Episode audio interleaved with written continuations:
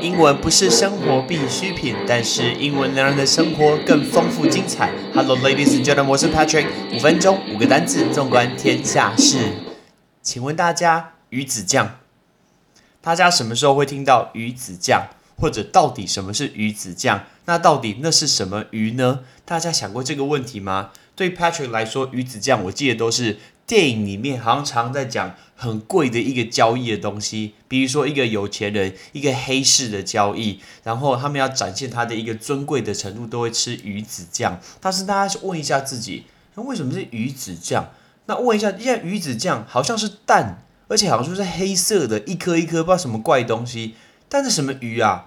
总不会是我们常见什么鲑鱼，哇，这些鱼什么鳕鱼不可能。到底什么鱼呢？其实鱼子酱的鱼绝对是鲟鱼，right？那个鲟鱼叫 sturgeon，right？sturgeon，sturgeon 就是鲟鱼，鲟鱼，鲟鱼是一个很有趣的鱼。顺便跟大家讲，先鱼子酱这个字，鱼子酱叫 caviar，caviar。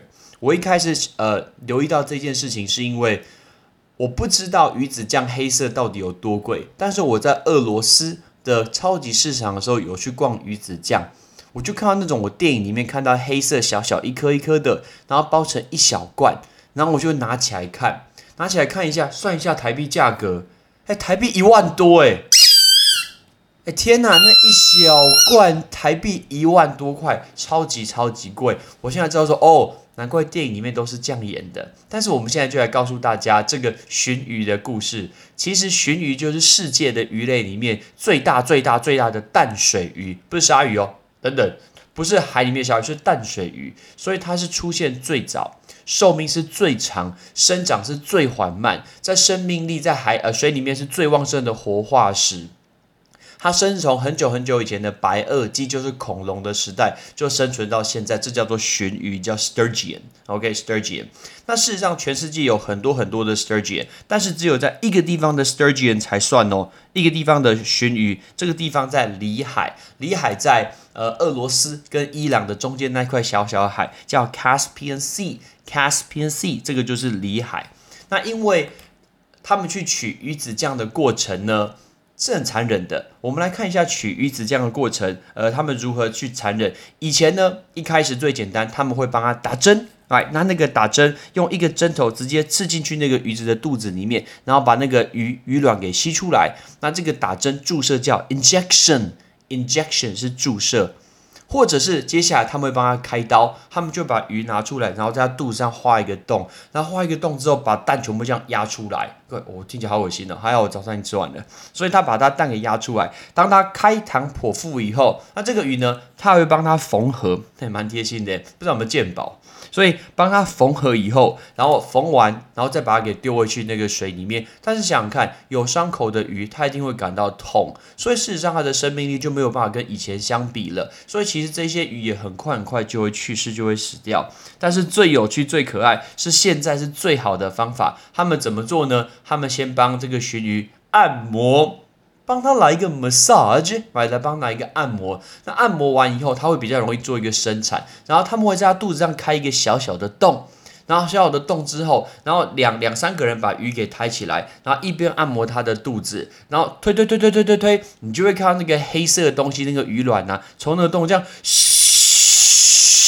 这样一直这样喷出来。我觉得好恶心，好像大便哦，我觉得超恶的。其实这蛮像大便，老实说。然后就看那个鲟鱼直接把一大堆鱼卵这样喷射出来，然后他们就累积，他们就收藏这个鱼卵。那这个因为它是一个非常非常小的伤口，那因为透过呃按摩鲟鱼也不会痛，也不会受伤，所以这个是现在比较人道的一个方法。看大家如何来去呃取这个鲟鱼的鱼子酱。但有人说过鱼酱真的很贵，我们刚才跟大家讲，Patrick 在俄罗斯看到的，那事实上它基本上的价格就是一公斤大概台币要七十万，七十万一公斤台币七十万，这到底是什么价格？超级超级可怕。但事实上鱼子酱也有分非常非常多种，我们今天跟大家讲，呃，一种是吃法，然后一种是它的一个不同的分类。通常鱼子酱提炼出来之后，然后他们会用它的去配一些人工的一些盐。然后把它分成三级，盐度最低的叫做 Molosol Caviar，所以它的盐的量绝对不能超过鱼卵的大概五趴，所以只有一点点，所以等于这种鱼子酱吃起来有点像奶酪，有那种鲜甜的感觉。但是缺点就是这种鱼子酱保存期限比较短。那第二种叫 pressed caviar，pressed caviar 它的盐度稍微会高一些些，那它会取用比较熟的一个鱼卵，那好处就是它的优点会比较浓郁一些。但第三级的叫做 salted caviar，salted 很明显就是比较咸，它的盐度大概要超过百分之八。那其实有不同种的鱼子酱的吃的一个方法，最简单就是直接把它吃下去。其实我想一下，这是什么答案呢？不然不把它吃下去要吃什么？用橡皮筋弹出去嘛？所以一定是把它给吃下去啊！可是要怎么吃呢？平那个盘子一定要先冰镇一下，这样子才能体会到原本鱼子酱的一个口感。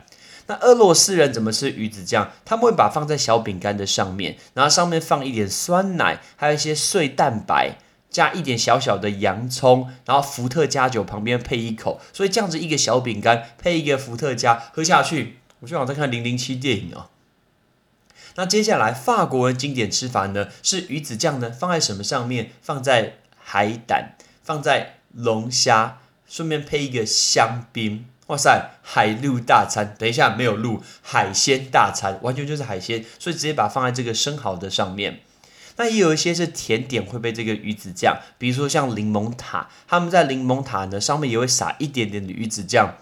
哦，如果我在星巴克买的柠檬塔原本六六十块，撒几克鱼子酱会不会变六千？感觉会非常非常贵，沙拉里面也会放啊，在沙拉里面的，或者是水果旁边再加一点鱼子酱，所以大家可以留意一下那种高级的食材，鱼子酱总是一个搭配的概念。好，我们今天就学这几个东西：第一个鲟鱼，第二个鱼子酱，第三个里海，第四个注射，第五个缝合。Ready？鲟鱼 （sturgeon），sturgeon，鱼子酱。Caviar, caviar, 里海 Caspian Sea, Caspian Sea, 注射 injection, injection, 缝合 stitch, stitch。其实人类为了有这种，就是要满满足自己那种想要吃东西的欲望。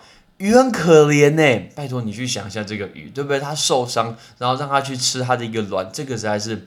太不人道了，尽量不要做这件事情吧。I'm Patrick，thanks for listening。记得去把我的呃节目分享出去哦，让多一点人听到。上礼拜我们的节目终于收听，每天超过一千人，超高兴的。Patrick 梦想就是希望我们可以来到五千，甚至一万，可以让更多人、更多人去学习 Patrick 的节目。绝对不是讲干话给你听，每天去学一个知识，五个英文单字，绝对会帮助你身边非常非常多的人。拜拜。